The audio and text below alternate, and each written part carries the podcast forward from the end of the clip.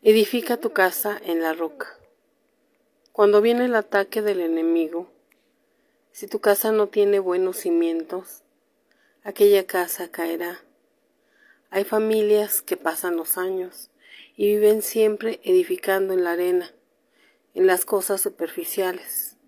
Hay matrimonios que se destruyen porque el hombre o la mujer no valoran ni cuidan a sus parejas ni a sus hijos y caen en ruinas porque edificaron su relación en el engaño, en las traiciones, en los golpes, en los insultos, y tratan de demostrar a todos que están bien, cuando en realidad todos se dan cuenta que su relación es un completo caos. Tratemos de reflexionar a tiempo, de vivir en armonía. No permitas que el enemigo te use para dañar a tu familia. Construye y une en vez de destruir. Hay padres que prefieren esconder los errores de sus hijos antes que corregir y darles un buen consejo. Hace días leí la historia de una madre que hablaba cómo encontró a su hija de 17 años muerta en la calle tras varios días desaparecida. La jovencita asesinada por su novio vivió una vida descontrolada desde los 12 años. No debemos permitir que los niños quieran vivir como adultos y que por permitirles y consentirlos les hagamos el peor daño de sus vidas. El día de hoy, esta madre arrepentida por no haber cuidado a su hija y por los excesos que le permitió, ya no podrá hacer nada para tener a su hija de vuelta. Y la culpa de no haberla cuidado y protegido nunca podrá ser superada.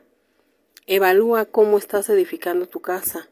Muchas veces dejamos que nuestros hijos se pierdan en su propio cuarto, consumidos por la tecnología, por los juegos virtuales, por los disque amigos, por la pornografía. Y ahí es a donde estamos edificando un futuro incierto e inestable para ellos. Y créeme, la culpa de no haber hecho las cosas de la mejor manera es enorme.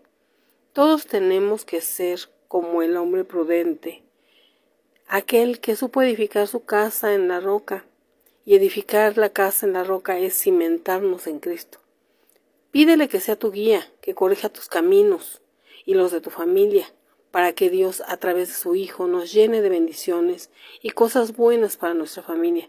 No siempre estarás al lado de tu Hijo para indicarle lo que es bueno o malo, pero si lo guías a la luz de la palabra, éste siempre vivirá con el amor y la protección de Dios Todopoderoso y vivirá una vida en abundancia y bendición.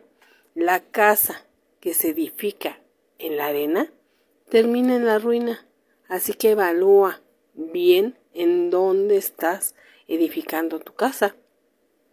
Si hasta ahora no has hecho las cosas bien, no te juzgues. Comienza con pequeñas acciones y con fe y convicción de que poco a poco irás construyendo algo mejor con cimientos y deshaciéndote de lo que fue provisional mientras aprendías, ya que hay una vida mucho mejor. Guía a tus hijos a que tengan fe, muéstrales el camino a seguir. No dejes de orar por ellos y levanta un altar de adoración en tu hogar y en tu corazón. Amén, así sea.